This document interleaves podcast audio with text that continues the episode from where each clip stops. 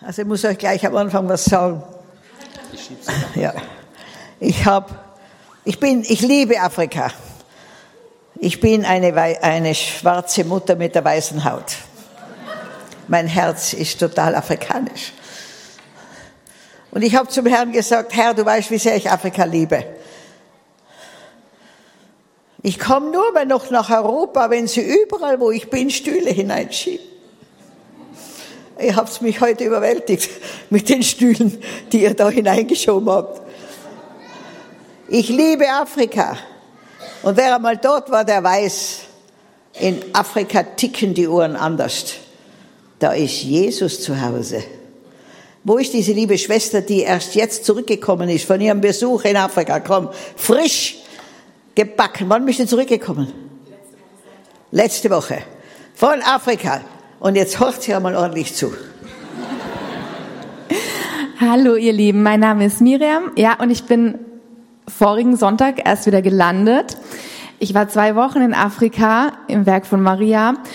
Ähm, ich muss wahrscheinlich vieles noch verarbeiten, aber was, was ich euch einfach weitergeben möchte, es war so wunderschön dort. Die Menschen, da, da gibt's eine Lebensfreude, wow, also einfach unbeschreiblich und strahlende Gesichter überall, obwohl es so ein Kontrast zu unserer westlichen Welt ist. Wir leben hier so privilegiert. Wir haben alles. Das haben die da drüben nicht. Wir können jederzeit medizinische Versorgung bekommen.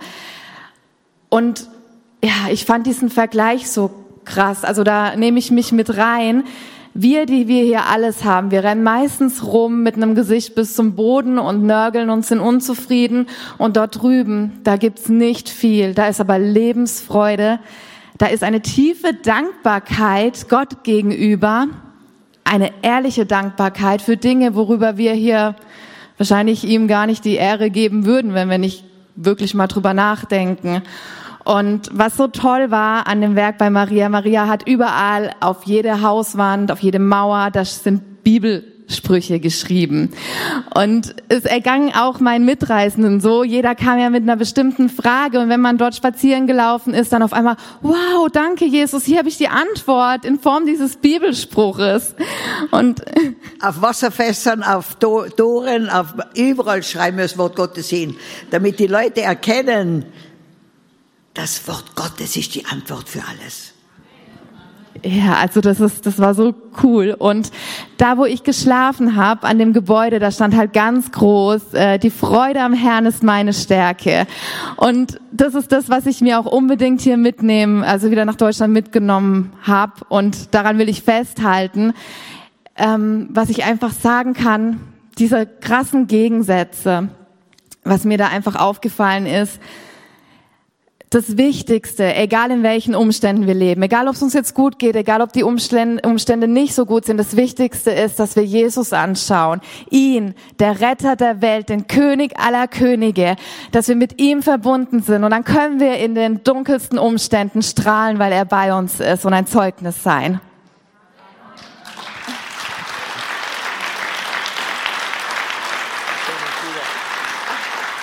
Amen.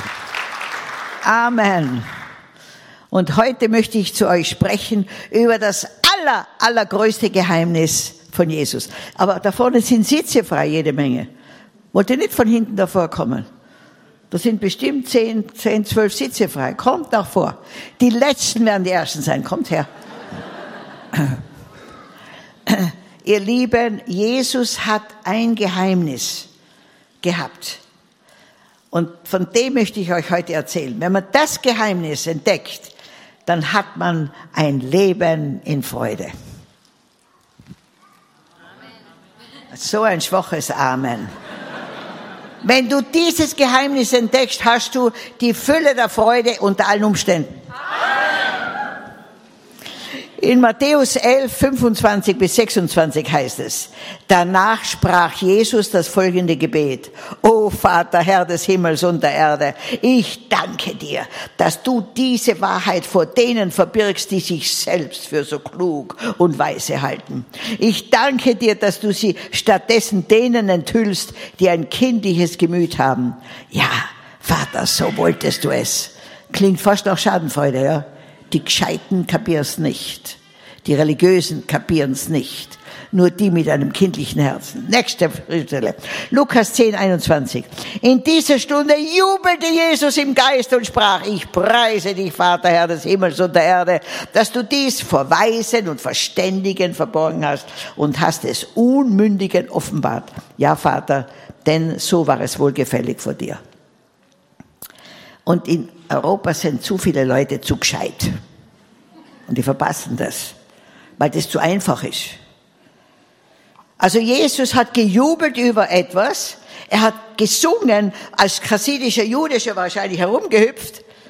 Er wirbelte sich im Kreis vor den Jüngern. Er jubelte im Geist, nicht in Gedanken. Er jubelte hörbar und sichtbar. Vielleicht hat er sogar geklatscht. Orientalisch, leidenschaftlich, mit Freude und Hingabe. Was veranlasst ihm zu diesem Jubel? Jesus sagte, Vater, du hast es den Einfachen, den Einfältigen, den einfach gebliebenen und den einfach gewordenen erschlossen. All jenen, die wissen, dass sie mit all ihrer Anstrengung, all ihrer Leistung, all ihrem Geld, all ihrer Wissenschaft, all ihrer Vernunft, all ihrer Macht in der Welt auf dem Gebiet des Reiches Gottes nichts vermögen. Das schaffen wir an Schmarrn. Ich habe so zittern angefangen, wie ich das gehört habe. In Johannes 15,5 sagt der Herr, ich bin der Weinstock, ihr seid die Reben. Wer in mir bleibt und ich in ihm, wird viel Frucht bringen. Denn getrennt von mir könnt ihr nichts tun. Wie viel können wir getrennt von ihm tun? Da kannst Nullen dran hängen, so viel du willst. Es bleibt nichts.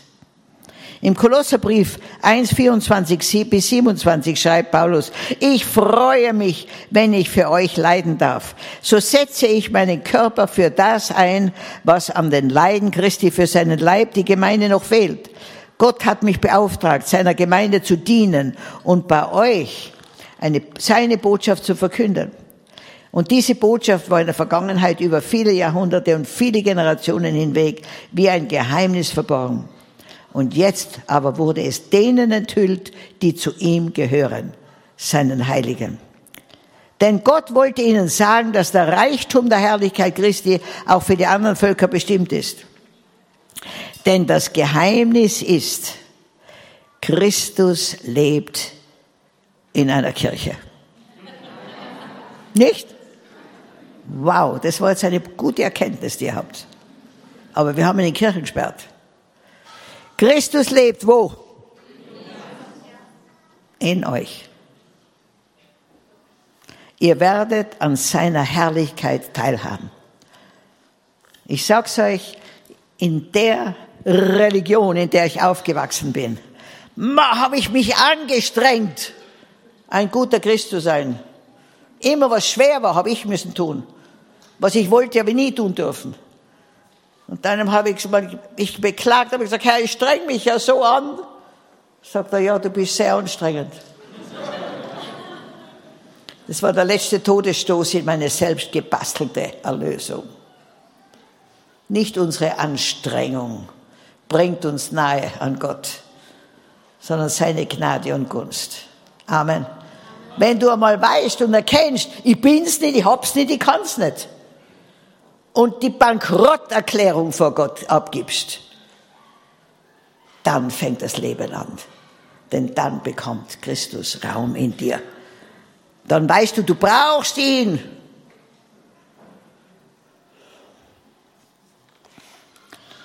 Und was ist also dieses Geheimnis? Das ist die frohe Botschaft, dass Jesus Christus in uns, mit uns und durch uns leben will und wir in ihm. Gebt's ihm Klatschopfer. Juhu, Halleluja! Halleluja! Jesus in uns. Die Hoffnung auf Herrlichkeit. Amen. Ich habe meine kleinen, meine Kinder, also die, mit zweieinhalb Jahren geben die schon ihr Leben Jesus als eigenen. Und die wissen dann, in mir wohnt ein großer Gott. Halleluja. Wer wohnt in dir? Also da ist der Teufel noch nicht beeindruckt. Wer wohnt in dir? Ein großer Gott. Halleluja. der alles schon erledigt hat. Es ist vollbracht. Amen. Wisst ihr, ich hatte so einen Burnout, weil ich, jedes gute Werk, was ich gerochen habe, habe ich, war mein Auftrag. Und ich war schon bekannt als eine sehr gute Person. Haben wir auch drauf was eingebildet, ha? Und da hat Gott gesagt, das werden wir ausradieren. Das werden wir löschen. Nicht du kriegst die Ehre, sondern er. Dann hat er mir gezeigt, wer ich bin ohne ihn. Ihr Lieben, ich konnte nichts mehr tun. Nichts mehr. Aber ich war nie bei einem Arzt. Das war ein Heiliggeist-Burnout. Ich lag auf einer Couch. Und das war nachdem ich als Kinderdorfmutter schon den Ruf hatte, überall, dass ich die beste Mutter bin. Bin ich auf Null reduziert worden. Konnte nichts mehr tun. Konnte nicht einmal die Augen mehr aufmachen. Dann habe ich gesagt, Herr, ehrt dich das, wenn ich da herumliege wie ein Gemüse? Wenn du das willst, Halleluja, aber ich sehe keinen Sinn mehr darin. Sagt er, Maria, mach alles in meinem Namen. Dann habe ich gesagt, ihr Augen öffnet euch, in Jesu Namen. Sind die Augen aufgegangen. Alles andere war noch 100 Kilo schwer. Ich sage, rechte Hand, bewege dich in Jesu Namen. Dann habe ich nur die rechte Hand so bewegen können. Ich sage, rechter Arm, beweg dich auch in Jesu Namen. Dann habe ich können so machen. Der linke war noch genauso schwer wie 100 Kilo. Drei Wochen konnte ich nichts tun, außer alles in Jesu Namen. Nach drei Wochen habe ich es kapiert. Jesus ist mein Leben. Jesus ist mein Leben. Du glaubst, du hast alles im Griff. Unser Blut wird gepumpt von einer Pumpe. Wie, wie oft hast du schon einen Service gemacht? Von der Pumpe. Wie oft hast du der Pumpe schon einmal kontrolliert, ob sie es richtig macht? Wie oft hast du der Pumpe schon gesagt, sie soll ordentlich pumpen? Das geschieht alles durch den Heiligen Geist. Amen. Das Frühstück, während du da sitzt, verarbeitet dein Körper das. Der Stoffwechsel. Wie viel hast du da beigetragen? Null. Höchstens ein bisschen Leinsamen essen. Halleluja. Ihr Lieben, wir sind so von Gott abhängig für jeden Atemzug. Und wir bilden uns ein, wir können alles alleine. Was ist denn eines der ersten Wörter von Kindern? Alleine. Ja, weil sie mit der Natur Satans geboren sind, unabhängig. Alleine. Und Europa wird erkennen, Europa kann nichts alleine. Und das wissen wir in Afrika. Wir wissen, wir brauchen Gott jeden Schritt und deshalb ist er da. Wo wir ihn brauchen, ist er. Aber wenn wir nicht brauchen, sagt er, okay, lass es mal alleine wursteln. Schauen, wie weit sie kommen. Und ihr Lieben, da kommt noch ganz schöner Druck auf, auf die westliche Welt. Weil die westliche Welt vom Baum der Erkenntnis nicht gegessen hat, sondern gefressen. Schaut mal, was draus geworden ist. Dieses, also ich sag's euch, wir beten für euch, dass ihr Hunger bekommt. Ihr wisst ja noch gar nicht, wie hungrig ihr seid für die Wahrheit. Denn erst wenn man Hunger hat, fängt man an essen. Amen. Erst wenn man durstig ist. Und ich freue mich so, dass der Hunger steigt in Europa und der Durst steigt. Weil dann fängt man an essen und trinken. Und zwar das, was man braucht. Und was wir brauchen, ist die Gegenwart Jesus Christus in unserem Leben. Amen.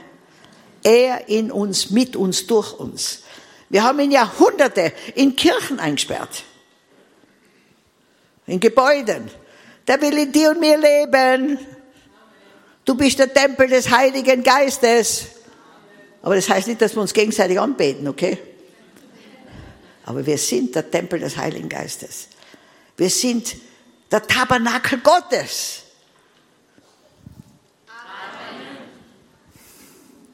Manche denken sich, wie soll das ausschauen? Gott möchte durch dich den Himmel auf die Erde reißen. Das beten wir ja dauernd. Dein Reich komme, dein Wille geschehe, wie im Himmel, so auf Erden. Und gehen raus aus der Gottesdienst, ich, mich, meiner, mir, Herr, segne doch uns vier. Passt es zusammen? Das haben wir jahrhundertelang gelebt. Und jetzt klopft uns Gott auf die Finger und sagt, jetzt werde ich euch zeigen, wie weit ihr kommt mit dem Ich, mich, meiner, mir. Wisst ihr, wir müssen an Gott gebunden werden, nicht an uns selbst. Die Kinder Israels waren in der Wüste an sich selbst gebunden, sind dauernd im Kreis herumgerannt, haben sich immer an denselben Steinen gestoßen, gejammert, gemeckert, gemurrt, geknurrt, rebelliert und sind höchstwahrscheinlich, aber bis auf zwei sind ja alle in der Wüste gestorben, an Herz-Kreislauf-Störungen. Wisst ihr, was die Nummer eins Krankheit zurzeit ist in der Welt? Herz-Kreislauf-Störungen. Die ganze Welt läuft in der Wüste herum. Im Kreis, stoßt sich an denselben Steinen, meckert Mut. Gott tut Wunder ohne Ende, das Essen fällt jeden Tag vom Himmel, die Schuhe werden nicht kaputt, die Kleider werden, aber immer nur gejammert und meckert. Sie sind an sich gebunden.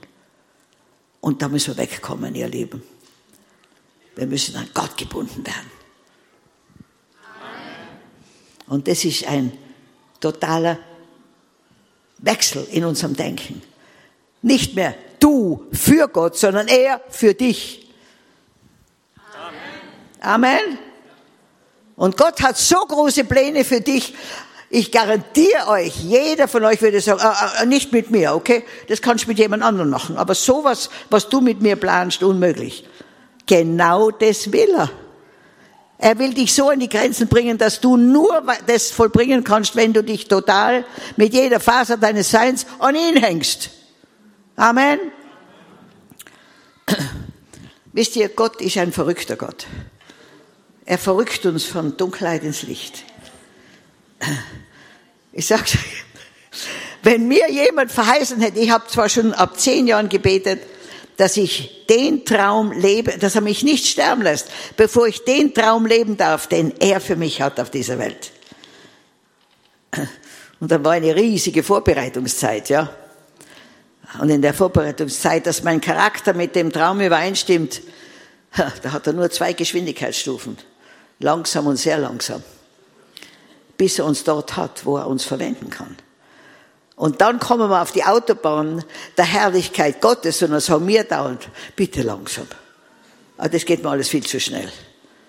Also, mir hat er alles aus der Hand genommen. Das läuft, das Werk, über 1000 Mitarbeiter, ich bin hier, total ruhig und die sind da drunten, ich sage immer, Herr, Steinberg, schau, dass das ordentlich läuft, bitte, ich will alles wieder gut vorfinden. Wo bist denn du? Gell, es ist überwältigend, was da unten steht. Weil ich freue mich so, ich habe jahrzehntelang gebetet, lieber Gott, segne mich so sehr, dass jeder, der mein Leben beobachtet, sagen muss, du dienst aber einem herrlichen Gott. Und nebenbei noch, das kannst nicht du geschaffen haben. Sage ich, bingo. Und das will Gott durch dich machen. Wer ist bereit? Halleluja, ich sag's euch. Jetzt ist der Teufel schon abgezwitschert. Bei einigen. Wir sind die Lösung für diese Welt. Der Leib Christi. Die Gegenwart des lebendigen Gottes in dieser Welt, in unserem Sein.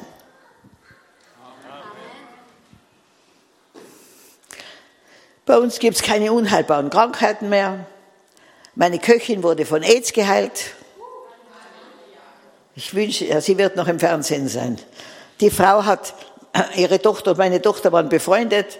Da kommt meine Tochter und sagt, Mama, von meiner Freundin, die Mama ist beim Sterben mit AIDS, die hat Kinder, darf sie sie zu dir bringen, damit sie gut sterben kann und keine Probleme hat. Was mit ihren Kindern passiert, sage ich, bitte was? Bring mir die Frau einmal. Dann habe ich gesagt, was kannst denn du? Meine, die hat ausgeschaut wie der aufwärmte Tod, ja. Haut und Knochen. Und die war wirklich schon weiter drüben wie herüben. Dann habe ich gesagt, was kannst denn du? Sagt sie, kochen. Mach, habe ich gesagt, ich brauche eine Köchin. Du wirst meine Köchin und wir machen das gemeinsam. Drei Jahre habe ich geschaut, dass sie gut isst und dass sie gute Medikamente hat, aber nach drei Jahren habe ich so eine Stinkwut eines Tages bekommen auf den saublöden Virus AIDS, dass ich sie gebeutelt habe, wie verrückt und angebrüllt, du, du blöder Virus, AIDS, raus aus diesem Tempel des Heiligen Geistes, hau ab in die Hölle. Das ist ein Tempel der Herrlichkeit Gottes. Und du haust jetzt ab und du gibst sie frei. Und gebeutelt habe ich sie und sie hat sich beuten lassen. Sie hat gewusst, das bin ich dich. Ich bin selber erschrocken von mir selber. Raus! Und die Herrlichkeit Gottes hinein. Jesus hat alle Krankheiten schon getragen, auch das saublöde AIDS.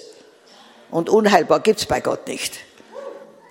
Und dann bin ich kurz danach nach Europa wieder auf eine Missionsreise. Wie ich zurückkomme nach einigen Wochen, schaue ich die Köche, sage ich, was ist denn mit dir passiert? Du schaust aus das blühende Leben. Sagt sie dreimal getestet, negativ. Halleluja.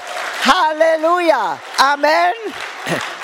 Und das möchte Gott durch dich und mich tun. Kranke heilen, Dämonen austreiben. Amen. Menschen in die Herrlichkeit Gottes zu führen. Und ich sage euch, da, da wird der Herr euch verwenden in einer Art und Weise, wie ihr es euch nicht vorstellen könnt. Durch die Gnade Gottes habe ich Zugang zu den Höchsten im Land, vor allem mit den Erzbischöfen und, und Präsident und so weiter. Wir sind befreundet und äh, da sagt der Erzbischof Maria, ich vertraue dir alle Gefängnisse in Uganda an. Ja, dann habe ich angefangen. Vor allem mit den Todeskandidaten, waren 470 Todeskandidaten. Und da bin ich hinein. Alles Männer. Ein Lobpreis dass die Decke fast weg ist. Wisst ihr, wenn du jeden Tag denkst, das kann der letzte sein, da preist du Gott ganz schön. Die haben einen Lobpreis gehabt mit den einfachsten Instrumenten. Da haben wir gedacht, na, jede Kirche da draußen hätte sich alle zehn Finger abschlecken, wenn sie so einen Lobpreis hätten. Die Leidenschaft war, die Gegenwart Gottes waren über 400, 475, glaube ich, waren es. Und dann habe ich gepredigt und habe gesagt, wisst ihr was? Ihr seid hier in der Universität des Heiligen Geistes der rüstet euch jetzt zu, damit ihr dann draußen das Evangelium verkündigen könnt. Ihr seid hier nur im, in der Bibelschule des Heiligen Geistes. An der Hand haben sie mich abgeführt nachher.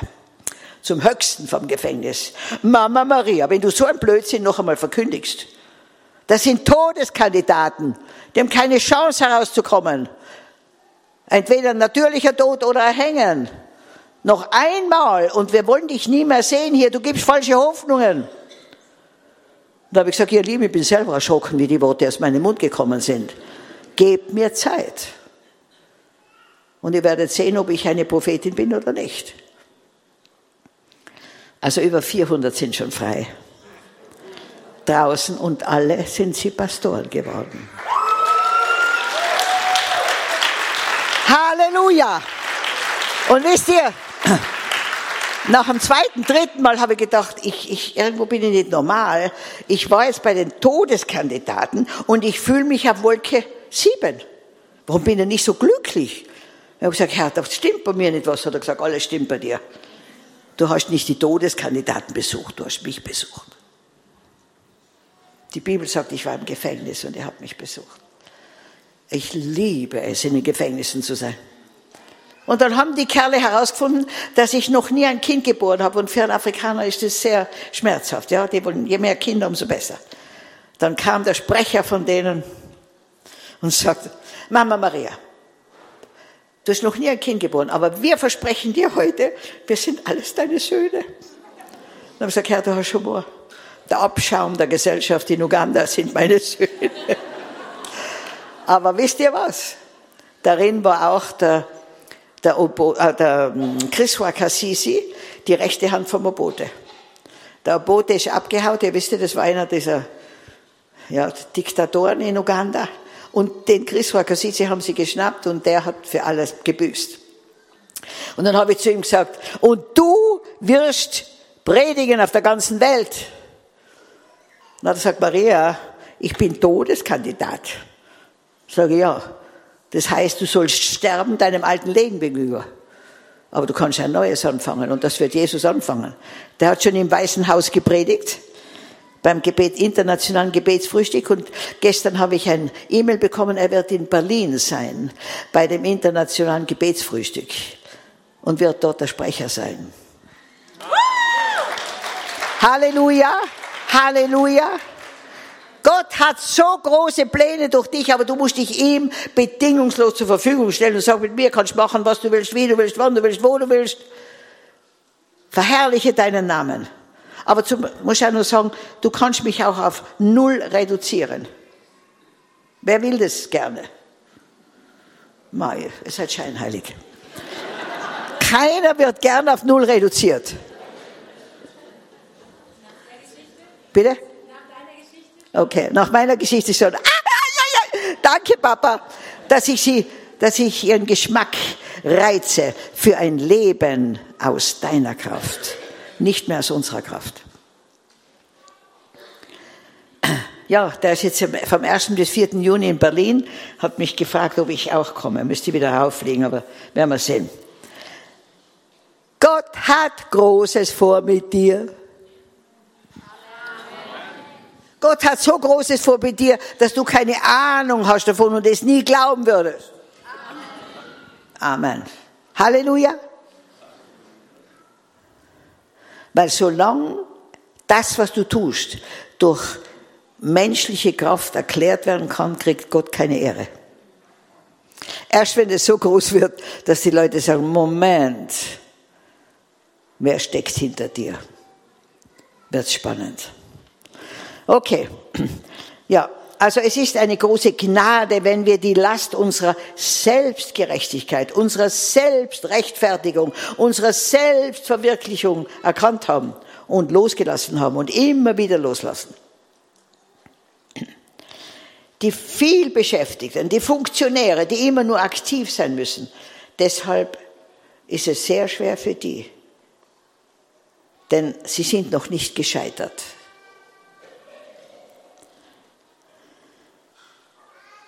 Der Herr sagt, ich preise dich, Vater, Herr des Himmels und der Erde, weil du dies den Weisen, nicht den, den, den äh, Weisen mit EI, und Klugen verborgen hast und hast es den Unmündigen offenbart. Ja, Vater, so hat es dir gefallen. Also das klingt fast so, dass die Fleißigen, die Anständigen und die Treuen diejenigen, die zu kurz kommenden seien. Aber sie werden eingeladen, diese Last fallen zu lassen.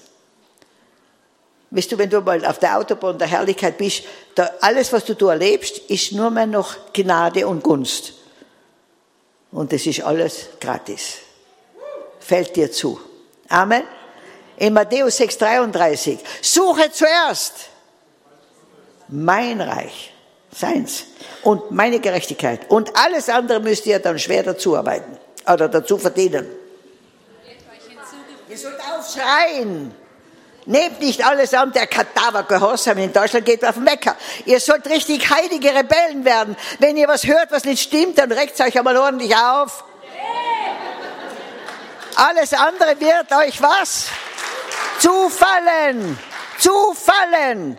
Ich werde vor Zufällen fast erschlagen. Fällt euch mein Kleid? Habe ich geschenkt bekommen. Aller Schmuck, alles. Ich kriege alles geschenkt. Aber ich bettle niemanden an, okay? Ich habe nur zum Vater gesagt, Herr, ich bin deine, deine Botschafterin auf der Welt, musst mich auch ordentlich anziehen. Jetzt kriege ich lauter Kleider geschenkt und Zeug. Ja, Halleluja.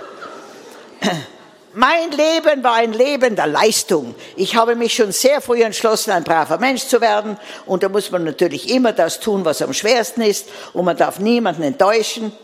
Ich habe es trotzdem getan.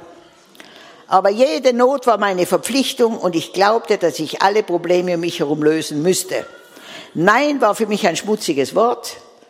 Das darf ich nicht sagen.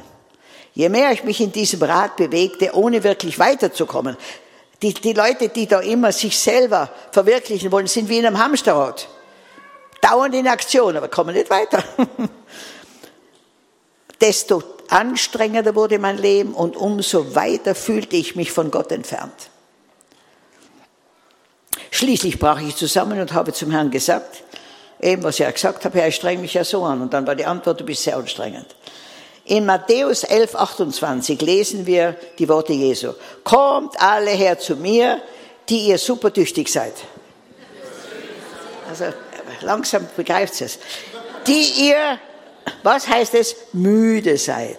Müde. Wisst ihr, wir können nie zu Gott kommen und ihn beeindrucken. Das ist reiner Stolz. Die ihr müde seid und schwere Lasten tragt. Ich will euch, ich habe glaubt, das heißt, ich will euch noch mehr antreiben. Ich will euch Ruhe geben. Nehmt mein Joch auf euch. Welches? Ich will euch lehren, denn ich bin demütig und freundlich und eure Seele wird bei mir zur Ruhe kommen. Denn mein Joch passt euch genau und die Last, die ich euch auflege, ist leicht. Jeder, der eine schwere Last hat, ihr Lieben, ist nicht Gottes Last, ist deine Last. Die hast du dir selbst auferlegt oder hast du dir auferlegen lassen? Ja, mein, mein Joch war alles eher als leicht. Und heute begegnen wir immer wieder Menschen, die ein falsches, schweres Loch tragen. Ein Joch, das nicht von Gott ist. Wer spürt, ich trage ein schweres Joch? Seid ehrlich. Wer spürt, ich trage ein Joch? Bei mir drückt's. Ja, das ist nicht von Herrn. Das hast du da auferlegt. Oder auferlegen lassen. Durch die Medien. Wenn ihr die blöden Mediennachrichten hört, da kann man ja nur am Boden daherkrabbeln, vor lauter Joche, was da alles. Und da kommt noch sehr viel. Aber Halleluja, Jesus in uns hat alles schon überwunden. Amen. Warum legen wir uns solche Joche auf? Wenn in unserem Herzen noch verborgener Stolz ist, Verzweiflung, Angst vor Ablehnung, Suche nach Selbsterlösung oder Festlegungen wie, ich werde es euch beweisen, ich werde es besser machen, ich brauche niemanden, ich schaffe das alleine, dann begeben wir uns unter so ein Joch. Vor vielen Jahren kam mal ein Mann zu uns in die Seelsorge, der war jüngste Kind, alle Kinder vorher, fünf, sechs waren Schwestern, er war der einzige Junge, es waren Kriegsjahre und die Familie war arm und der Knabe musste immer Mädchenkleidung tragen. Weil es war alles, was sie gehabt haben. Und da wurde er zum Gespött der Schule und auch permanent gedemütigt. Und dann hat er sich geschworen, ich werde es euch beweisen. Ich werde der Reichste in der Klasse werden. Und er kam zu uns kurz vorm Herzinfarkt, total fertig, sehr erfolgreich, aber total fertig. Und dann haben wir ihm, haben wir ihm geholfen, diesen Schmerz und diese Demütigung, die er als Kind erlebt hat, bei Gott abzulegen. Und auch seinen Stolz. Wisst ihr nicht, was wir erleben, sondern wie wir darauf reagieren, macht uns entweder bitter oder besser. Und im Englischen bitter or better, da muss ich nur ein Buchstabe ändern. Wie heißt der? I, und das bin ich. Und er hat dann allen vergeben, er hat sie losgelassen, er hat auch seinen Stolz bekannt, wir haben ihm Vergebung zugesprochen und dann ist er noch reicher geworden, aber nicht durch eigene Kraft, sondern durch die Gnade Gottes. Wisst ihr, Gott hat keine Freude, wenn wir dumm, arm und krank sind. Welcher Vater hier hat Freude mit einem dummen, armen und kranken Kind? Ich bin in einer sehr gescheiten Gesellschaft. Aber manchmal glauben wir das. Ich kann mich Gott nicht ausliefern, weil was, was, was, was, was, was der mit mir macht. Gott will nicht, dass du arm, dumm und krank bist. Er will, dass du, dass du ein, ein, ein Werkzeug seiner Herrlichkeit auf dieser Welt bist. Dass du gesegnet bist. Du kannst nie ein Segen sein, ohne gesegnet zu sein. Amen. Gott möchte dir die Fülle des Lebens auf dieser Welt geben. Aber nicht indem du deinen, deine Identität in deinem Reichtum findest, sondern in Christus. Und der Reichtum ist eine, ein Nebenprodukt, um ein Segen zu sein. Amen. Mir kannst du alles nehmen. Alles. Meine Identität leidet nicht. Meine Identität ist Jesus Christus. Amen. Ja, und zu den versteckten Lasten gehören auch alle Ängste. Angst vorm Leben, Angst vorm Sterben, Angst vor der Zukunft, Angst vor dem Alleinsein, Angst vor dem Versagen, Angst vor Menschen, Angst, es nicht zu schaffen, Angst, nicht genug zu sein, Angst vor Armut. Was wir befürchten, kommt auf uns. Beim Hiob habe ich gesagt, Herr, wieso ist der in so ein Leid gekommen? Und da steht in der Bibel, er sagt selbst, was ich befürchtete, kam auf mich. Was du befürchtest, ist eine offene Tor für Satan. Der sagt, was, da habe ich ja offene Tür. Lass mich da. Ihm geben, was wovor er Angst hat. Amen. Legt alle Ängste ab. Gott hat uns keinen Geist der Angst gegeben, sondern der Kraft, der Liebe und der Besonnenheit. Amen. Lernt von den alten Helden in der Bibel. Von einem Daniel, von einer Esther, von einem Joshua und Kaleb, von den drei Jünglingen im Feuerofen, ja. Die waren in Zeiten wie wir. Und ihr Lieben, es kommt nur die Zeit, wo sie uns zwingen wollen, das Goldene anzubeten. Es sind schon alle Vorbereitungen für die Einweltreligion. Es kommt alles, was in der Offenbarung steht. Alles. Lest hier mal. Na, glaubst du, lest die Tageszeitung. Und dann kommt die Frage, wo wirst du dich beugen? Vor wen? Wer ist deine Autorität in deinem Leben? Der Staat?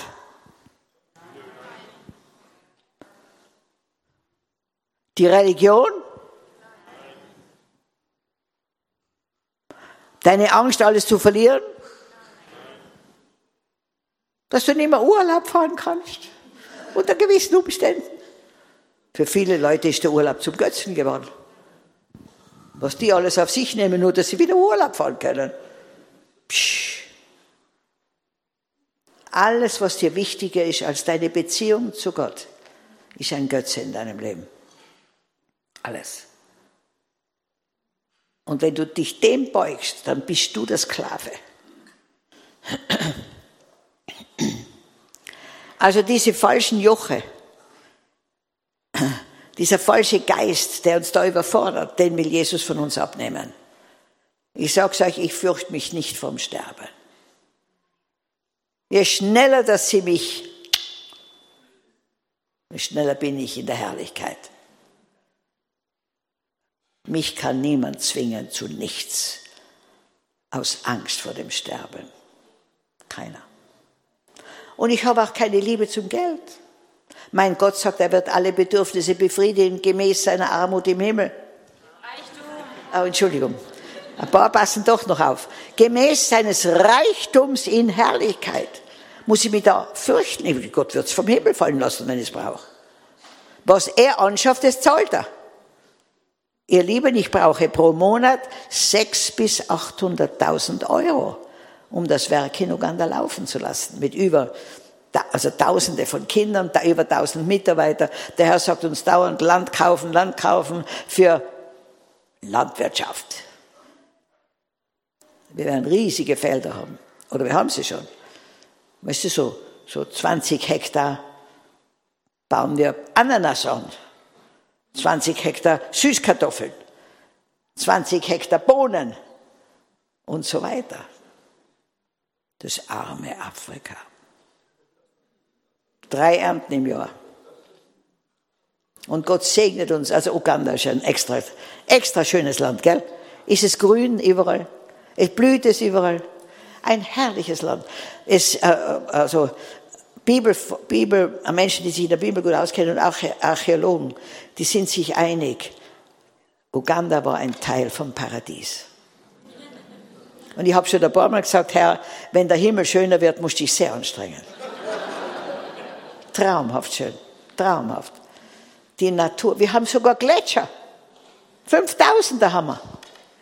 Seen ohne Ende, der Nil, Viktoriasee, der zweitgrößte, zweitgrößte Binnen, äh, Süßwassersee der Welt. Die Vögel, also ich sag's euch, manchmal denke ich mir, Herr, Deine Fantasie kann nicht mehr überboten werden. Und das soll mir die Krönung sein. Schmetterlinge, so große Schmetterlinge und die sitzen auf einem Baum und du weißt nicht, ob das jetzt ein Schmetterling ist oder nicht, weil er so ausschaut wie die Rinde. Muss immer hingreifen. Oh, wenn er sich bewegt, weiß jetzt habe ich einen Schmetterling gesehen. Halleluja. Halleluja. Wir haben Gorillas, Elefanten, alles, was du dir vorstellen kannst. Ein Traum von einem Land. Entflieht einmal dieser kargen Natur in Europa und flieht und kommt einmal zu uns, mindestens zwei, drei Wochen. Dann wisst ihr, wie das arme Afrika ausschaut. Ich sag's euch, die verarschen uns permanent, um uns arm zu halten. Der Kontinent Afrika ist auf jeder Weltkarte viel kleiner eingezeichnet, als er wirklich ist. Ist der reichste Kontinent der Welt. Es könnte kein Handy mehr erzeugt werden ohne die Rohstoffe aus Afrika. Aber wisst ihr, 1830 hat das Commonwealth hunderte von Kundschaftern in, die, in den Staat Afrika geschickt, nicht Kontinent, Staat Afrika, um herauszufinden, wie man diese Menschen sich untertan machen kann.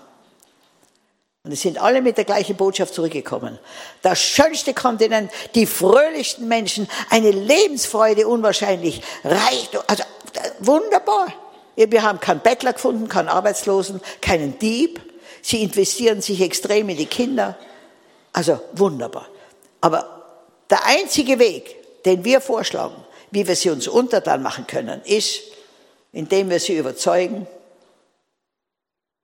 das, was wir bringen mit der Farbe, ist besser als das, was sie haben. Das ist ihnen hundertprozentig gelungen. Ich kämpfe dauernd, dass ich sie freisetze von dieser Lüge. Der Afrikaner ist ein Mensch, der hat ein Potenzial in sich. Ich sag's euch, das sind wir ausgelaugte Quellen, aber das sind noch unangezapfte Quellen. Durch die Gnade Gottes und durch den beliebtesten Menschen in Uganda, der jetzt mein Sohn geworden ist, der ein Straßenkind war, 17 Jahre, aber von Zero to Hero wurde, der Eddie kennt, so könnt ihr euch anschauen, baue ich jetzt eine Top Talent School für 1300 der ärmsten Straßenkinder in Uganda. Ihr werdet sehen, in Zukunft werden wir alle Pokale in Afrika holen beim vorletzten Fußball-Weltmeisterschaft habe ich verkündigt, Afrika hat gewonnen. Sagen Sie, ja, spinnst du? Frankreich hat gewonnen. Ich sage, wir hatten die Tore geschossen. Alles Afrikaner. Amen. Und das wollen wir jetzt in Afrika behalten. Amen. Wir wollen die besten Sportler, die besten Künstler, die besten Musik, Musiker. Und zwar alle weil sie tief gewurzelt sind in ihrer, ihrem Glauben und in ihrer Liebe zu Jesus Christus. Amen. Jetzt im August wird die erste Schule fertig für 700 Kinder in der, in der Volksschule. Und jetzt suche ich, was sind der Straßenkinder? Die haben nie, noch nie ein Zuhause, noch nie Wärme bekommen.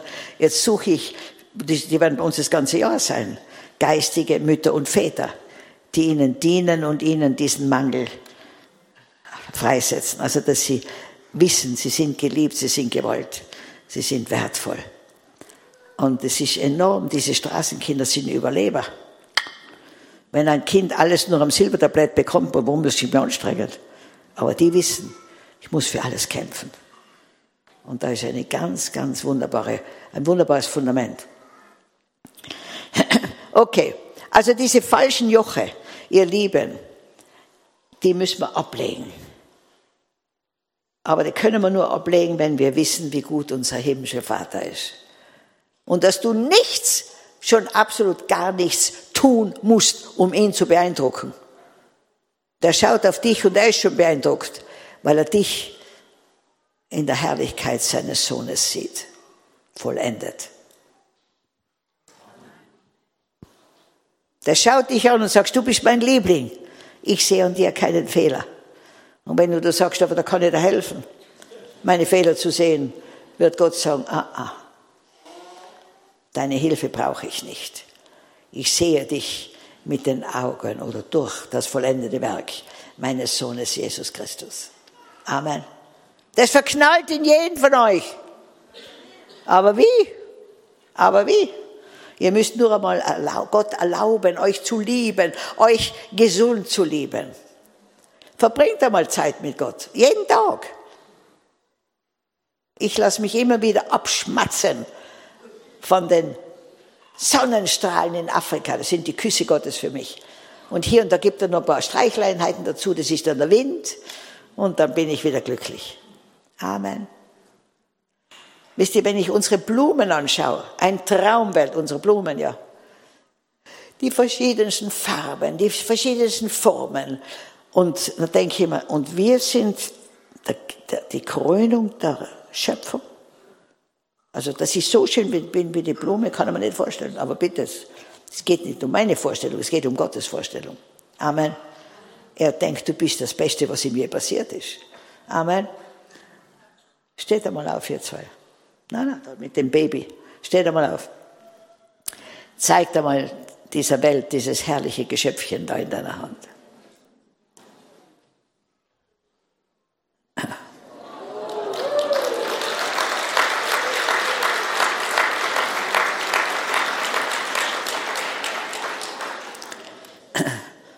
Das ist durch die intime Liebe von zwei Menschen geboren worden. Und genauso möchte Gott intim mit dir Begegnung haben, damit sein Leben in dir zu blühen beginnt. Amen. Lass dich vom Wort Gottes, lass dich von seiner Liebe wachküssen. Wachküssen. Wir müssen Gott erlauben, in uns Gott zu sein. Denn ohne Jesus können wir wie viel tun? Eine Freundin von mir, die wohnt in der Nähe von, äh, vom Wiener Wald und, und da sind ganz große Weingärten und neben ihrem Haus war ein Weingarten und da hat sie im Frühjahr gesehen, wie diese äh, Wein, äh, die Traum anfangen zu treiben. Dann da hat sie gedacht, da jetzt hole ich mir ein paar Zweige, bevor diese Winzer kommen und wieder alles abschneiden. Hat sie sich einen großen Buschen von diesen Wein, also Weinzweigen geholt, Weintraubzweigen, in eine Vase gegeben. Jeden Tag frisches Wasser hat sogar in die Sonne hinausgestellt. Und dann kommen Blätter, wunderbare Blätter. Wow, hat sie sich gefreut. Ich werde Traum züchten in meinem Wohnzimmer. Dann kamen Blüten. Dann hat sie es herausgestellt auf dem Balkon, damit die Bienen es befruchten können. Und dann fing alles an zu faulen, weil es nicht mehr mit dem Stamm verbunden war. Du kannst ein paar grüne Blättchen produzieren in deinem Leben, ein paar kleine Blütchen, aber keine Früchte. Um fruchtbar zu sein, müssen wir am Stamm bleiben. Wer ist unser Stamm? Amen. Amen. Es geht um diese innige, intime Beziehung. Amen. Ein zückendes Töchterlein hast du. Und dass du das schon so liebst, weißt du, das ist jetzt die, die fühlt sich sofort von wohl die glaubt, sie ist schon im Himmel. In den Armen vom Papa. Das sind Millionen Kinder da draußen, die keinen Papa haben. Ich habe Gott einmal gefragt, hast du auch, hast du auch Lasten? Ich sage, ja, genug. Ich sage, wie schauen die aus? Sagte, die Waisenkinder, die Witwen, die Armen, die, die noch nicht Gläubigen. Israel, die Einheit im Leib Christi. Dann habe ich gesagt, ja Herr, kann ich mich da beteiligen an deinen Lasten? Sagt er, selbstverständlich, da freue ich mich sehr. Aber dann werde ich deine Lasten tragen.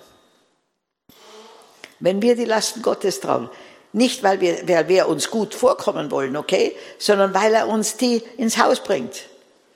Ja, ich habe Tausende von Kindern, die mich Mama nennen und die alle bei uns wirklich gewurzelt werden in der Liebe Gottes und im Glauben. Und ich weiß, dass von diesen, ja jetzt über 20.000, dass von denen ganz viele noch in der Welt, in der ganzen Welt zum Segen werden. Passt auf. Der Leib Christi in Europa wird noch sehr farbig werden. Da hinten sitzt schon einer. Woher kommst du, Bruder? Mit deiner schönen Farbe. Wo? Kamerun. Ah, du hast, ich habe die gestern so gesehen, aber gestern hast du keine Brille aufgehabt. Und der da hinten, woher kommst du? Indien, ja, Indien, Halleluja. Indien braucht auch Missionare. So gläubige Menschen, aber in den falschen, in die falschen Götter. Amen. Die brauchen Jesus. Alle brauchen Jesus. Wisst ihr, das ist nicht eine Einbildung, aber Jesus sagt, ich bin der Weg, die Wahrheit und das Leben. Niemand kommt zum Vater, außer durch mich. Und das hat mich zum Missionar gemacht. Ich sage, Herr, dann will ich keine Situation versäumen, wo ich nicht wenigstens ein Körnchen Wahrheit hineinlege. Okay. Ja, wisst ihr, nach dem Gottesdienst kam einmal, äh, der Pastor steht an der Kirche, draußen an der Kirche, grüßt die Leute und eine Frau sagt, ah, die Predigt war jetzt sehr gut. Und dann sagt, die, äh, sagt der Pastor, das war nur Jesus. Sagt sie, so gut war es auch wieder nicht. Eine andere hat gesungen hier im Lobpreis und jemand kam zu ihr und sagte, du wunderbar, der Lobpreis, das war wirklich herrlich. Sagt sie, das war nur Jesus. Sagt die Frau, ich, hab, ich wette, du, ich könnte wetten, ich habe dich doch stehen sehen. Ihr Lieben, gebt einfach, nehmt euer Dank an und sagt gleich, hab's gehört, Herr? Ich gebe gleich weiter. Amen. Jesus braucht dich und du brauchst ihn. In einer innigen, intimen, hundertprozentigen, 24-stündigen Verbindung. Aber was haben wir gemacht jahrelang? Am Sonntag haben wir eine Kirchenbank gewärmt. Und wenn es mehr wie eine Stunde war, haben wir schon dauernd auf die Uhr geschaut. Und da sind wir hinaus und wieder alleine unterwegs gewesen. Gott möchte 24 Stunden mit dir sein. Ich habe eine fantastische Köchin gehabt und da habe ich gesagt, du, kannst du uns einmal Rezepte schreiben? Ja, sagt sie, weißt du, ich koche mit Jesus. Und er sagt ein bisschen von dem und ein bisschen von dem und ein bisschen von, dann sage ich, ja, da kannst du kein Rezept schreiben mit ein bisschen von dem und dem. Aber dann hat sie mir doch eins gesagt, dann habe ich gesagt, das hat aber nicht so geschmeckt wie deines. Ja, sag ich, hast du das auch? Dann habe ich gesagt, das hast du mir ja nicht gesagt. Sagt sie, das musst du spüren. Solche Köchinnen sind köstlich, ich sag's euch. Da ist kein Essen gleich wie das andere, weil Jesus sehr kreativ ist. Amen. All, in allem möchte Jesus dabei sein. In allem. Jetzt bin ich gespannt, was ihr da gerade denkt. Kann er da auch dabei sein? Ja, da auch. Also wenn Menschen dich loben, dann sag Danke. Hast du gehört, Jesus? Ich gebe es dir weiter. Amen. Er braucht dich. Aber du brauchst ihn. Hundertprozentig. Aber du bist in seinen Augen genauso wichtig wie er. Ja, und wisst ihr, wir müssen lernen, unverdient zu empfangen. Wenn mir früher jemand was geschenkt hat, habe ich sofort nachgedacht, was kann ich da zurückschenken? Nicht Gnade. Das ist immer noch Leistung, Leistung, Leistung. Du kannst mir schenken, was du willst. Ich denke überhaupt nicht, was ich da zurückschenke. Ich sage, danke. Der Herr segne dich mit allem, was du brauchst. Amen. Und wenn er zu mir sagt, schenk das, zu dem und dem, denke ich auch nicht, was gibt er mir zurück. Sondern ich schenke einfach und schenk. Und meine Quelle ist Gott. Erwarte nicht von dem, dem du was schenkst, dass er dir was zurückgibt, sonst ist das ein Handel. Wisst ihr, auch mit der Liebe. Oft sagen wir, ich liebe dich. Aber was wir wirklich sagen, jetzt will ich aber, dass du mich glücklich machst. Ist das ein wahres Schenken? Das ist ein Handel, Manipulation. Amen. Ich liebe, ich liebe, weil Gott mich liebt. Und der gibt mir alles. Und von dem kriege ich alles. Und der sagt verschwenderisch, Maria. Verschwende dein Leben der Liebe der, der, der Auferbauung. Drei Glaubens, Halleluja. Ihr Lieben, unverdient zu empfangen, ist einmal wichtig. Und Wenn du müde und schwer beladen bist und dein Joch drückt, alles Jesus abgeben. Er sagt, es, und wisst ihr, da habe ich was gelernt, weil ich, ich habe ja früher alles selber getragen. Mal schauen, da habe ich einen guten Zettel da drinnen, möchte ich auch vorlesen. Ein Mann, ein Wort, eine Frau, ein Wörterbuch, okay. Da ist mein Wörterbuch. Ah, wo habe ich denn das? Es ist ein, ein Zettel, wo drauf steht, Guten Morgen, ich bin es, Gott. Ich habe so einen großen Korb auf meinem Gebetsaltar stehen. Da haue ich alles rein, was mich belastet. Oder wo ich, wo ich spüre, da brauche ich Hilfe. Da brauche für alles Hilfe. Der Korb fließt dauernd über. Und bei dem Korb habe ich immer jetzt nicht, weil ich hier bin, eine Kerze brennen. Nicht, weil ich an Kerzen glaube, aber immer wieder das Licht erinnert mich, das Licht ist stärker wie die Dunkelheit in dem Korb drinnen. Amen. Stärkt meinen Glauben. Und da habe ich einen Brief dazu, den kann ich da geben, wenn du kopieren willst. Heute werde ich mich um all deine Probleme kümmern. Ich bin es, Gott. Aber bitte vergiss nicht, ich brauche dazu deine Hilfe. Sollte es geschehen, dass der Feind dich in eine Situation bringt, mit der du nicht fertig wirst, versuch erst gar nicht das Problem selbst zu lösen, sondern sei so freundlich und wirf das Problem in die E-D-J-E-Box. Etwas, das Jesus erledigt, Box. Ich werde mich zur rechten Zeit darum kümmern, zu meiner Zeit. Nicht dann, wenn du meinst, es wäre richtig. Wenn du dein Problem einmal in die Box geworfen hast, dann halte nicht länger daran fest und versuche auch nicht, es etwa wieder herauszuholen. Jedes Festhalten und jeder Versuch, es wieder herauszuholen, wird die Lösung deines Problems nur verzögern. Komme bitte dennoch. Na, wenn du meinst, das Problem selbst bewältigen zu können, bitte komm dennoch im Gebet zuerst zu mir, damit du dir sicher sein kannst, auch die richtige Lösung zu haben. Da ich weder schlafe noch raste, ist es nicht notwendig, dass du deinen Schlaf versäumst.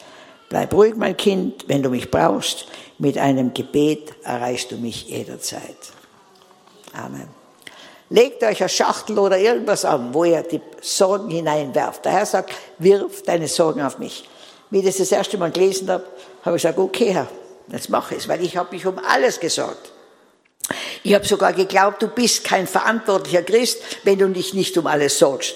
Wenn ich keine Sorgen gehabt habe, habe ich nur die Zeitung gelesen, dass ich wieder welche krieg und wieder verantwortlich bin. Der Herr sagt, werfet alle Sorgen auf mich, denn ich sorge mich für euch. Amen. Und dann habe ich in meinem Wohnzimmer ein großes Kreuz gehabt und da habe ich alles auf Zettel geschrieben und habe gesagt, Herr Jesus, jetzt kommt's.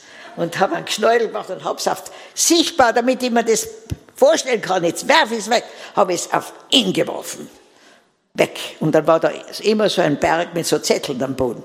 Dann ist jemand zu mir eingezogen, eine junge Frau, und gesagt, ich möchte nicht, dass der die ganzen Zettel liest, ja. Und dann habe ich mir eine alte Vase gesucht, die einen Sprung gehabt hat. Und da habe ich die ganzen Zettel reingehauen. Dann habe ich zu ihr gesagt, da darfst nie Blumen reintun, weil die hat einen Sprung, okay? Ihr Lieben, so alle zwei Monate lese ich einmal die Zettel in meinem Korb und muss nur lachen über das, wo ich mir Sorgen gemacht habe. 99 Prozent ist meistens erledigt und das eine Prozent, was nicht erledigt ist, haue ich wieder rein. Weiterarbeiten, Herr Jesus. Noch nicht vollendet. Amen. Und ich sag's euch, da habe ich, da habe ich Gebetsanliegen drinnen, die würdet ihr denken, wenn man für so was Großes beten kann. Ich darf es nicht sagen, weil es ist jetzt veröffentlicht. Aber eines kann ich euch sagen. Ich bete, dass Gott mir so eine Salbung gibt, dass die ganzen Regierungen in, in Afrika in ihren Grundfesten erschüttert werden. Und Gott hat mir gesagt, er wird mich vor Könige bringen. Ich war schon in einigen Könighäusern. Und die sind dankbar, wenn ihnen einmal jemand dient. Die sind dankbar. Die lesen meine Bücher auf Englisch. Glaubt ihr, dass ich mir das je hätte vorstellen können? Da werde ich immer eingeladen. Ich gehe natürlich da nicht hin. Aus Eigeninitiative. Gott hat Großes vor mit dir. Ihr seid so begeistert. Gott hat Großes vor mit euch. Amen.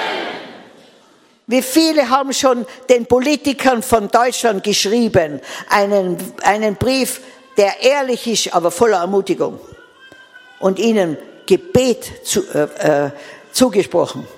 Wer hat das schon gemacht? Wir jammern nur, meckern raus und schimpfen über sie. Aber wir, wir stehen ihnen nicht zur Seite, die vertreten ja uns. Amen. Werdet aktiv. Nützt alle Gelegenheiten, die Gott euch gibt, um Reich Gottes auf der Welt zu bauen. Amen. Und bitte ihr Frauen, ihr habt auch eine Stimme. Und junge Menschen, ihr auch. Ich glaube sogar, dass diese jungen Menschen die, die Hoffnung für unsere Zukunft sind. Amen. Werdet aktiv. Gott gibt euch Gelegenheiten. Wisst ihr, früher, wenn mir, wenn mir der Gedanke kommt, schreibt dem Präsidenten einen Brief, habe ich gedacht, das war so ein blöder Gedanke. Ich dem Präsidenten einen Brief schreiben. Ha, wenn der Herr das zu mir heute sagt, hole ich sofort Papier, sage Herr, diktiere. Ich höre. Ihr Lieben, Gott hat vor sechs Jahren zu mir gesagt, ich soll anfangen, Flüchtlingswohnungen zu bauen für Europäer und Israelis. Dann habe ich das herum so nebenbei einmal erzählt, und sie gesagt, ja, bist du, bist du noch bei, beim Verstand? Die, die Afrikaner kommen nach Europa. Sage ich, das Blatt wendet sich. Gott hat es mir gesagt. Und ihr werdet sehen, es fängt bald an. Ein Strom von Europäern. Dann habe ich, das war auch der Heilige Geist, den Präsidenten geschrieben ob, ob, ich das, ob er das befürwortet. Wenn ich Europäer einlade, nach Uganda zu kommen, hat er zurückgeschrieben, Maria, ohne weiteres, alle, wir werden ihnen Schutz geben, wir werden sie aufnehmen. Und dann kommt plötzlich die Kriminalpolizei zu mir. Habe ich gesagt, was habe ich denn falsch gemacht? Ja, Frau Brean, Sie haben einen großen Fehler begangen. Sage ich, wie bitte? Was habe ich denn gemacht? Sie laden Flüchtlinge ein das darf nur der Präsident. Wer glauben Sie denn, wer Sie sind? Sag ich, ja, der weiß es. Der hat mir das okay gegeben. Ach so, haben sie gesagt, dann ist alles okay. Amen. Hört auf den Heiligen Geist. Der will durch euch Dinge tun, wo ihr selbst vom Staunen nicht herauskommt. Amen.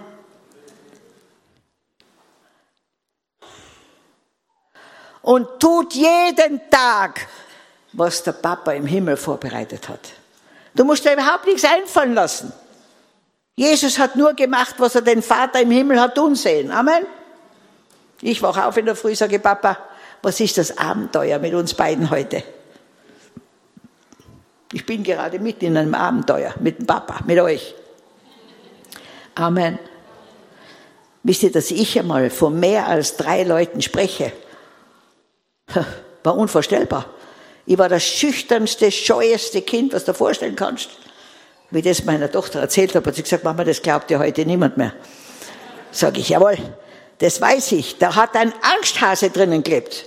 Ein Feigling. Und dann habe ich gesehen, in der Bibel werden die Feiglinge mit den Mördern aufgezählt. Ah, habe ich gesagt, also da mache ich, so, da tue ich sofort Buße. Und dann habe ich gesagt, Herr, ich stehe dir zur Verfügung.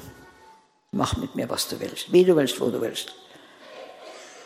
Das hat er mich sogar gefragt vor einigen Monaten, ob ich bereit bin, den Mantel der Esther für Afrika zu nehmen. Und ich weiß, da steht sehr viel vor mir.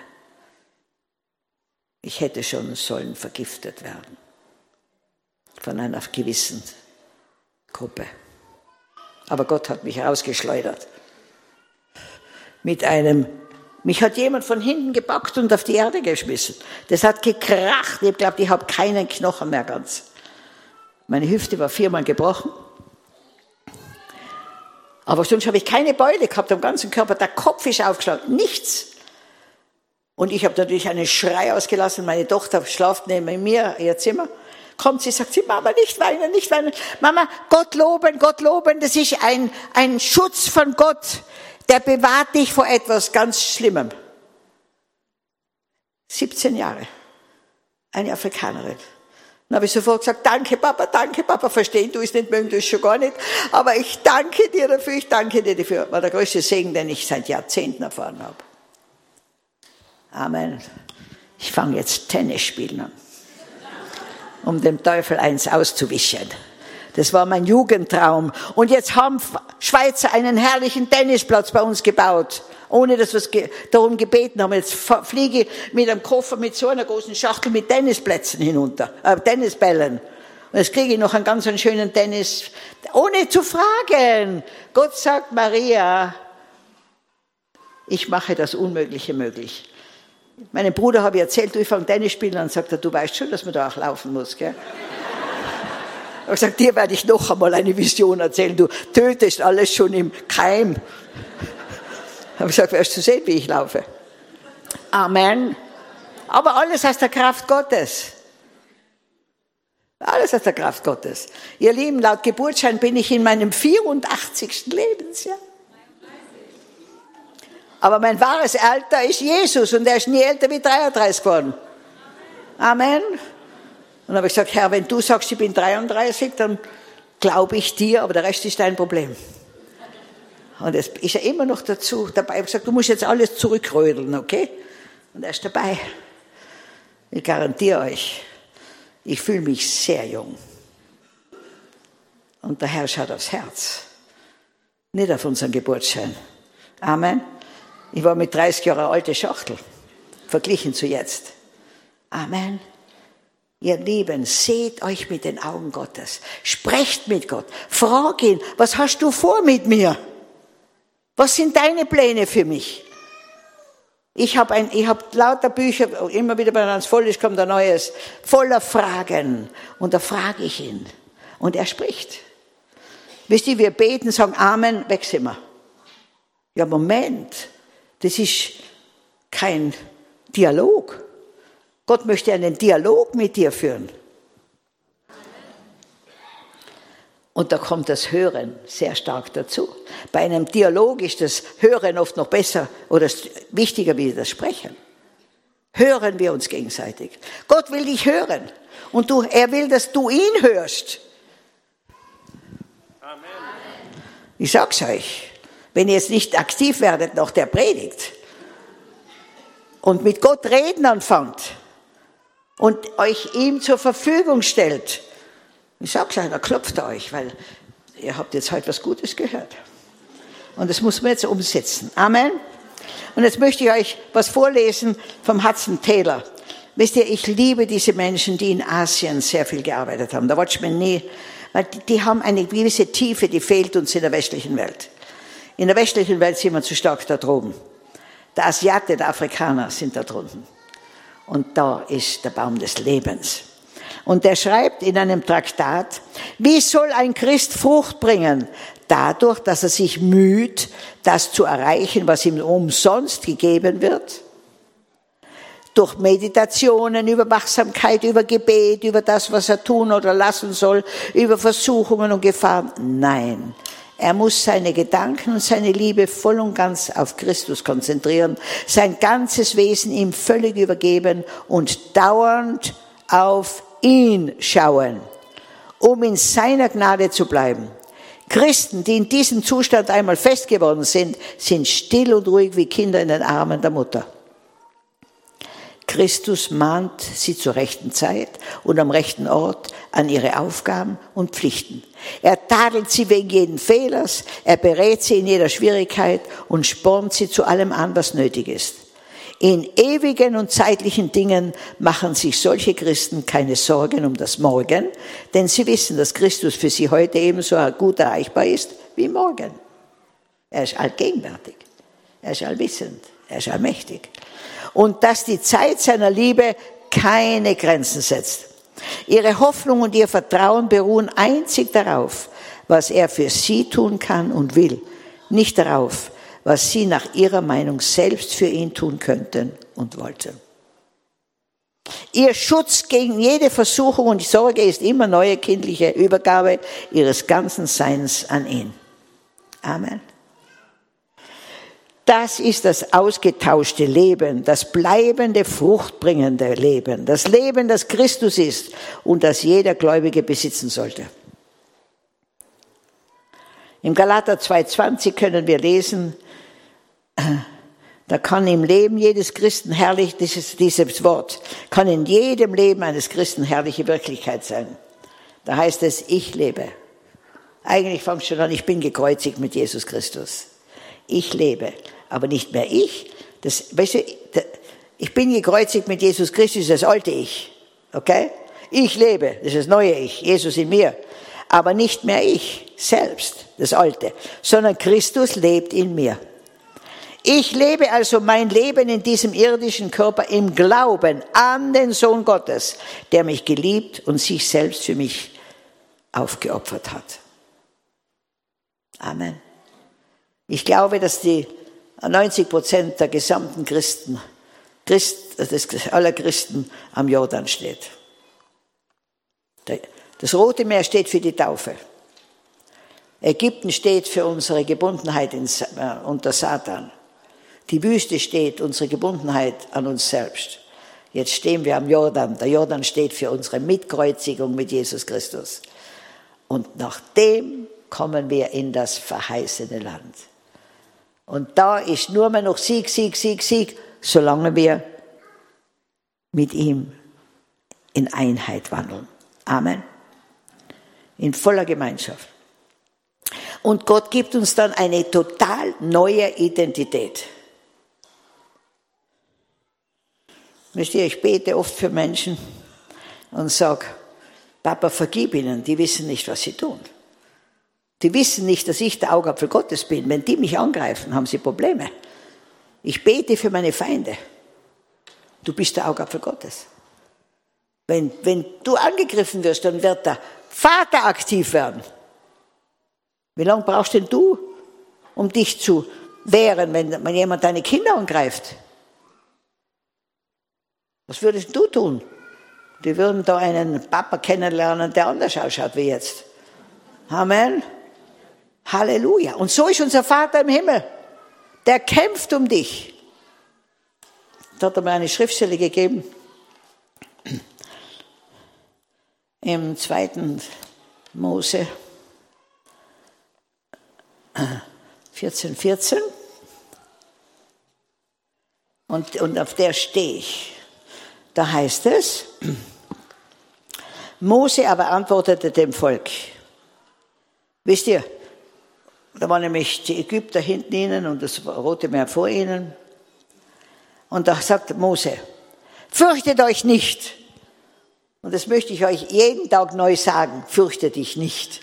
Ganz gleich, was du hörst. Steht und seht die Rettung des Herrn, die ich euch heute bringen, die, die er euch heute bringen wird. Denn die Ägypter, die ihr heute seht, ihr werdet werdet ihr weiterhin in Ewigkeit nicht mehr sehen. Der Herr wird für euch kämpfen, ihr aber werdet stille sein. Immer wieder, wenn ich in großer Not bin oder in großem Druck, kommen mir die Kinder Israels in den Sinn, die aus Ägypten ausgezogen sind, aus der Sklaverei. 400 Jahre waren die Sklaven. Die haben gedacht wie Sklaven, die haben ausgeschaut wie Sklaven, die haben geredet wie Sklaven. Und nur dadurch, dass, der, dass Gott solchen Druck auf den Pharao gegeben hat, wurden sie frei und der Mose sie geführt hat und der Mose ist durch einen totalen Zerbruch. Der wusste, seine einzige Identität ist Gott. Und da sind sie auf dem Weg und stehen plötzlich vom Roten Meer. Haben kein Schiff gehabt. Und hinter ihnen sehen sie schon die ägyptische Armee. Ist das eine Situation ohne Hoffnung? Menschlich gesehen schon. Menschlich gesehen schon. Und da spricht Mose das. Ihr werdet die Ägypter nicht mehr sehen. Die waren auf Rossen, die waren stark, die waren mächtig, die waren angsteinflößend. Und ihr, ihr Lieben, wir kommen in solche Zeiten. Ich glaube, dass diese Grube, die sie uns graben, in die fallen sie selber hinein. Und der Mose mit seinem Stecken, das war nicht mehr sein Hirtenstab, das war der Stab, in dem die Kraft Gottes ist, weil er seine Identität als Hirte weggeworfen hat und erkannt hat, das ist eine Schlange. Alles, wo du deine Identität drin findest, ist dämonisch, ist satanisch, außer Jesus Christus. Und dann war der froh, dass er den Stecken los war, ja. Und dann sagt Gott, pack ihn beim Schwanz. Wisst ihr, die Logik ist das Letzte, was Gott in jedem Mann prüfen wird. Weil die Logik ist sehr stark beim Mann. Er muss es verstehen, okay? Darum sind wir Frauen auch so kompliziert für Männer. Weil wir so einen sechsten Sinn haben, wo wir keine logische Erklärung haben, okay? Das macht die Männer sehr unsicher. Die wollen immer alles verstehen, okay? Und da sagt Gott zu dem Mose, einem Mann mit sehr klarem Denken, pack die Schlange beim Schwanz. Und der wusste nach 40 Jahren Wüste, Schlange, Schwanz beißen. Aber Gott hat jetzt geprüft, glaubst du meinem Wort mehr als deiner Erfahrung? Und das ist jetzt für jeden von euch die Frage. Glaubst du in diesen Zeiten den Erfahrungen, dem, was auf der Welt geschieht, mehr als dem Wort Gottes? Und er hat gehorcht. Er hat die Schlange beim Schwanz gepackt und die war wieder, der Stab war wieder gleich wie vorher. Aber jetzt war die Kraft Gottes drin. Amen. Und wie, wie er das Rote Meer sieht und dahinter die, die Ägypter, die schon warten, um diese Arbeitskraft wieder zurückzuholen, berührt der Mose mit dem Stab das Rote Meer. Und das muss man sich vorstellen, das ist so ein Wunder, das erschreckend ist. Da sind Wasserwände vielleicht zehn Meter hoch gewesen. Und die sind auf trockenem Boden los. Und da muss ich gesagt, rein, rein, rein. Also, ich meine, das ist ja schwierig, das kann ja jederzeit zusammenklappen. Aber die Not war so groß, dass manchmal muss der Herr solchen Druck auf uns ausüben, dass wir uns bewegen. Und die haben gewusst, das ist die einzige Chance, die wir haben. Uns rauschen und laufen mit Wagen, mit Kindern, mit Tieren durch dieses rote Meer am und auf trockenem Boden heißt es, das ist für mich das größte Wunder. Und wie der Letzte, draußen war es im Roten Meer. Und die Ägypter sind gekommen und haben gesagt, mein Gott, so eine offene Tür haben wir uns nicht erwartet, ja. Und rauschen rein mit den Pferden. Wie der letzte Ägypter drinnen war, der letzte Hebräer draußen, ist das zusammengeklappt. Mose hat gesagt, diese Feinde seht ihr nicht mehr. Ich garantiere euch, diese Feinde, die jetzt die Weltherrschaft übernehmen wollen, zur Reduzierung der Bevölkerung. Und Angst ist die Sprache dieser Zeit jetzt. Angst, auf Englisch Fear, False Evidence Appearing Real. Falsche Tatsachen erscheinen uns als real. Wir sollen nicht die Sprache der Hölle sprechen. Angst ist die Sprache der Hölle, sondern die Sprache des Himmels. Die Sprache des Himmels ist Glaube. Glaube, F-A-I-T-H, for all I trust him. Für alles vertraue ich ihm. Amen. Und dann werden wir genauso Öffnungen haben wie das Rote Meer. Aber Gott hat mir gesagt, und das sage ich jetzt nicht leichtsinnig, ihr Lieben, zu Hitlerzeit haben die Juden gesagt, so schlimm wird es nicht werden. Und alle, die gesagt haben, so schlimm wird es nicht werden, sind in der Gaskammer umgekommen. Und die, die gesagt haben, ich nehme die Gelegenheit wahr, die uns, sich uns bietet, ich gehe nach Amerika, die haben überlebt. Das steht Europa bevor. Aber diesmal ist nicht Amerika das rettende Land. Denn Amerika hat noch eine dunklere Wolke über sich hängen als Europa. Diesmal ist es Afrika und Südamerika. Das sind die zwei Plätze, die Gott öffnet. Aber er muss zu dir sprechen. Amen. Er muss zu dir sprechen. Wir erwarten euch mit offenen Armen. Ich habe alles. Jetzt verkaufe ich noch das letzte Haus. Mein Auto verkaufe ich auch diese Woche. Ich habe da gar nichts mehr. Und ich investiere alles in Afrika. Und das ist jetzt ein Wort vom Herrn, okay? Ihr prüft es. Prüft alles. Und dann tut, was er euch sagt. Amen. Aber Gott gibt immer wieder offene Türen. Und Veränderung ist dran für alle von uns. Wisst ihr, Veränderung ist an der täglichen Ordnung. Veränderung hält jung. Aber gegen Veränderung wehren wir uns enorm, alle. Wir wollen, dass wir uns wohler fühlen in den Umständen. Na, Gott möchte dich herausführen aus den Umständen und dir eine neue Dimension geben. Amen. Könnt ihr hören, dass ich die Wahrheit spreche? Will euch keine Angst machen sondern Weisheit freisetzen. Amen. Ja, habe ich nicht mehr viel Zeit, gell? bin ich schon vorbei? Er nickt schon sehr, dem, sehr, sehr freundlich, nickt er noch. Und der, der Mose, ihr Lieben, wie er, ja, der ist am, am Königshof erzogen worden, das ist doch die beste Erziehung für einen Führer eines Volkes, wie er das erste Mal eine Gelegenheit gehabt hat, hat er dann umgebracht. Und dann hat, und dann am nächsten Tag ging er wieder raus und den hat er gleich verscharrt und hat geglaubt, niemand hat's gesehen. Und dann haben aber ein paar Hebräer Streit gehabt und haben zu ihm gesagt, machst mit uns das Gleiche wie gestern. Und jetzt wurde es ihm heiß. Und er ist geflüchtet in die Wüste. Und da kommt er zu einem Brunnen und da sind junge Mädchen, die Tiere tränken. Und er hilft ihnen. Und die kommen früh nach Hause. Sagt der Vater, warum seid ihr heute so früh da?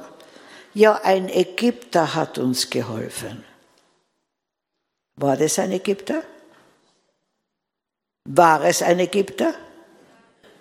Er hat nur ägyptische Kleidung getragen. Seid ihr noch Sünder?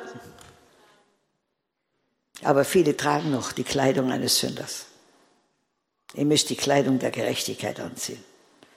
Nicht Selbstgerechtigkeit, sondern wer Jesus in dir ist. Und ich sage es euch, wenn ihr in jeder Situation erlaubt, Jesus die Kontrolle zu übernehmen in deinem Leben, dann gehst du durchs Leben mit so einer Gnade, dass du im Rückblick dauernd sagst, wow, das war jetzt wieder eine gefährliche Situation. Aber Jesus hat mich durchgeführt.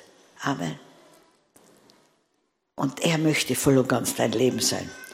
Tragt nicht mehr die Kleidung eines Sünders, sondern die Kleidung einer durch Jesus Christus gerechtfertigten Person, gewaschen durch das Blut Jesu. Amen. Und seht euch als selber, als solche. Wir sind nicht mehr unter der Sünde. Wir sind unter der Gerechtigkeit Gottes, weil Jesus alles getragen hat. Ich sage nicht, ich bin sündenfrei. Ich kann noch sündigen, wenn ich will. Kann ich, aber ich muss nicht mehr. Und das musst du erkennen. Musst du erkennen. Mein Mann hat immer gesagt, wenn Gott möchte, dass wir rauchen, hätte er uns einen Schlot wachsen lassen.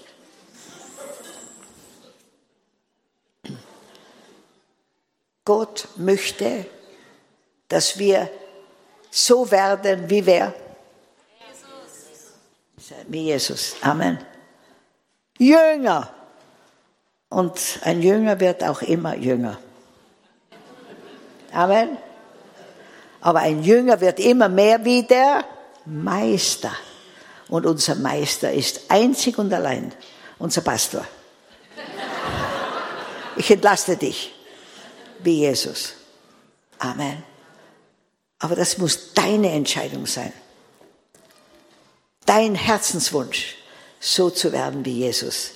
Das klingt ja anmaßend, oder? Aber genau das ist der Ruf, den jeder von uns hat. So zu werden wie Jesus. Der vollkommen vom Vater abhängig war. Amen. Und da möchte ich euch noch was vorlesen, weil ich weiß nicht, welche Zeiten uns bevorstehen. Es kann auch sein, dass wir noch durch ganz schwere Zeiten durchgehen müssen. In der Offenbarung im zwölften Kapitel steht, sie haben ihn überwunden. Die Christen haben Satan überwunden durch ihr Zeugnis, durch das Blut Jesu und weil sie ihr Leben nicht lieb gehabt haben bis in den Tod. Wie ich mein Leben bedingungslos Jesus gegeben habe, war meine erste Reaktion, ah, wenn ich jetzt als Märtyrer sterben muss, Herr, ich, ich habe keine Garantie. Leiden tue ich gar nicht gern. Wie, wie, wie kannst du mir da die Sicherheit geben, dass ich das durchstehe? Sagt der Maria, ich habe es schon einmal durch, für dich gemacht. Wenn es für dich dran wäre, mach ich es noch einmal. Er in uns. Amen. Und wie ich das meinen Kindern erzählt habe, einige kennen schon, haben die gesagt, Mama, das heißt, dass wir als Märtyrer sterben könnten. Sage ich, ja, das heißt es. Nachher habe ich gesagt, wisst ihr, was das Schlimmste wäre für mich, wenn sie euch Kinder vor mir quälen, damit ich mich von Jesus lossage? Wäre das Allerschlimmste. dann sagt ein Kind, die war so um zehn Jahre, Mama, da musst du stark bleiben. Wir schauen auf Jesus. Und je mehr sie uns quälen, umso schneller sind wir bei Jesus. Hörst du das in Europa? Aber dann kam der Knüller. Dann haben sie gesagt, aber wir wären auch nicht schwach, wenn sie dich quälen. Dann habe ich gewusst, das ist echt. Amen. Ich möchte euch von Jesus lesen. Schließt eure Augen und lasst jetzt diese Worte in euch hinein. Er ging weiter. Er hörte die Menge schreien, kreuzige ihn, kreuzige ihn. Er konnte den Hass in ihren Stimmen hören und das waren die auserwählten Menschen. Er liebte sie, doch sie würden ihn kreuzigen. Er wurde geschlagen, er blutete, er war geschwächt, sein Herz war gebrochen. Aber er ging weiter. Er konnte die Menschenmenge sehen, als er aus dem Palast kam. Er kannte all ihre Gesichter so gut. Er war dabei gewesen, als sie erschaffen worden waren. Er wusste um, von jedem Lächeln und jeder Träne, die vergossen worden war. Aber jetzt waren die Menschen entstellt durch ihren Hass und ihren Zorn. Sein Herz brach. Aber er ging weiter. Fürchtete er sich? Du und ich, wir hätten uns gefürchtet. Da er ein Mensch war, wäre es normal gewesen, dass er sich fürchtete. Er fühlte sich alleine. Seine Jünger hatten ihn verlassen, verleugnet und sogar verraten. Er suchte in der Menge nach Menschen, die ihn liebten. Er sah wenige. Und dann wandte er seine Augen auf den, der einzig wichtig war. Und er wusste, er würde nie alleine sein. Er schaute in die Menge auf die Menschen, die auf ihn spuckten, die Steine warfen und ihn lächerlich machten. Und er wusste, ohne ihn wären sie auf ewig verloren und alleine. Für sie ging er weiter. Die Menge hörte das Geräusch des Hammers, der die Nägel in, sein Fleisch trieb. Auch sein Schrei wurde gehört. Das Rufen der Menge, als seine Hände und Füße ans Kreuz genagelt wurden, verstärkte sich mit jedem Schlag. Aber am lautesten war in seinem Herzen die leise Stimme, die ihm zuflüsterte, ich bin mit dir, mein Sohn. Und das Herz Gottes brach. Er musste es zulassen, dass sein Sohn weiterging. Jesus hätte Gott bitten können, seinem Leben ein Ende zu machen, aber stattdessen bat er Gott, ihnen zu vergeben. Nicht ihm zu vergeben, sondern denen, die ihn kreuzigten als er an diesem Kreuz hing und diesen unvorstellbaren Tod starb, schaute er hinaus und sah die Gesichter in der Menge, das Gesicht einer jeden Person, die sein Herz füllte mit Liebe. Als sein Körper starb, war sein Herz lebendig. Lebendig mit der endlosen, bedingungslosen Liebe, die er für jeden von uns empfindet. Deshalb ging er weiter. Wenn ich vergesse, wie sehr Gott mich liebt, denke ich an sein Weitergehen. Wenn ich mich wundere, ob mir vergeben werden kann, denke ich an sein Weitergehen. Wenn ich eine Erinnerung brauche, wie ich als Christ leben soll, denke ich an sein Weitergehen. Und damit ich ihm zeigen kann, wie sehr ich ihn liebe, mache ich jeden Morgen auf, richte meine Augen auf ihn und gehe weiter. Wir wollen den Wettlauf bis zum Ende durchhalten für den wir bestimmt sind. Dies tun wir, indem wir unsere Augen auf Jesus gerichtet halten, von dem unser Glaube vom Anfang bis zum Ende abhängt. Er war bereit, den Tod der Schande am Kreuz zu sterben, weil er wusste, welche Freude ihn danach erwartete. Nun sitzt er an der rechten Seite des Thrones Gottes im Himmel. Und diese Freude, die vor ihm lag, sind du und ich, die Braut Jesu. Das war der Preis, den er bezahlt hat, damit wir frei werden. Und dieser Bräutigam kommt bald. Kommt bald. Seid jeden Tag bereit für sein Kommen. Wenn jetzt jeder, wenn jeder jetzt in dieses Leben aus Christus, in Christus. Wenn du das möchtest, dann steh auf mit mir und wir beten.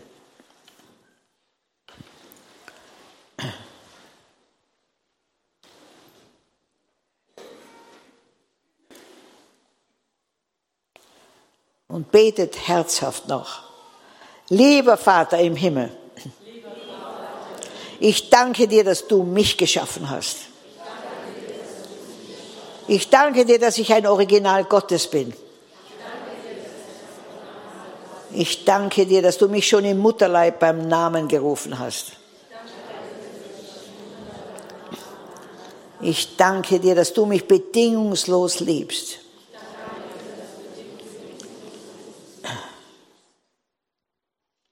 Ich bekenne, Vater, dass ich versucht habe, meine Identität durch das zu suchen, was ich leiste oder nicht leiste. Und durch das, was ich kann oder nicht kann. Was ich besitze oder nicht besitze. Und wen ich kenne oder nicht kenne. Ich kehre heute um und tue Buße für jedes seelische, geistliche und körperliche Fehlverhalten in meinem Leben, wo ich etwas tun wollte, um etwas von dir oder von den Menschen zu bekommen. Ich bekenne, dass ich in meiner eigenen Kraft ein Versager bin und bleibe.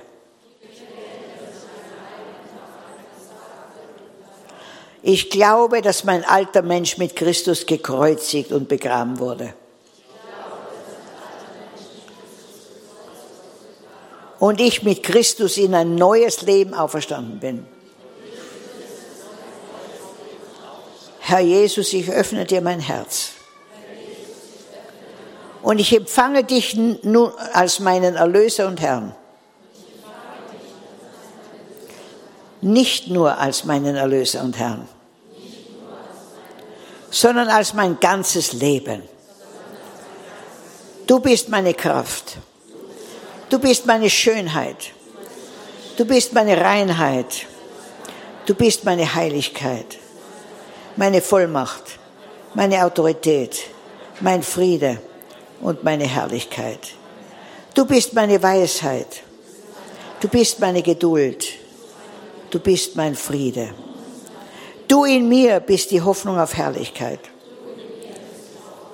Und ich vertraue dir, dass du alle meine Bedürfnisse gemäß deines Reichtums in Herrlichkeit stillst. Ich setze meine ganze Hoffnung auf dich. Du in mir, Herr Jesus, und ich in dir ist meine Hoffnung auf Herrlichkeit. Und ich verspreche dir, dass ich dir alle Ehre gebe. Aber ich behalte die Freude. In Jesu Namen. Amen. Halleluja.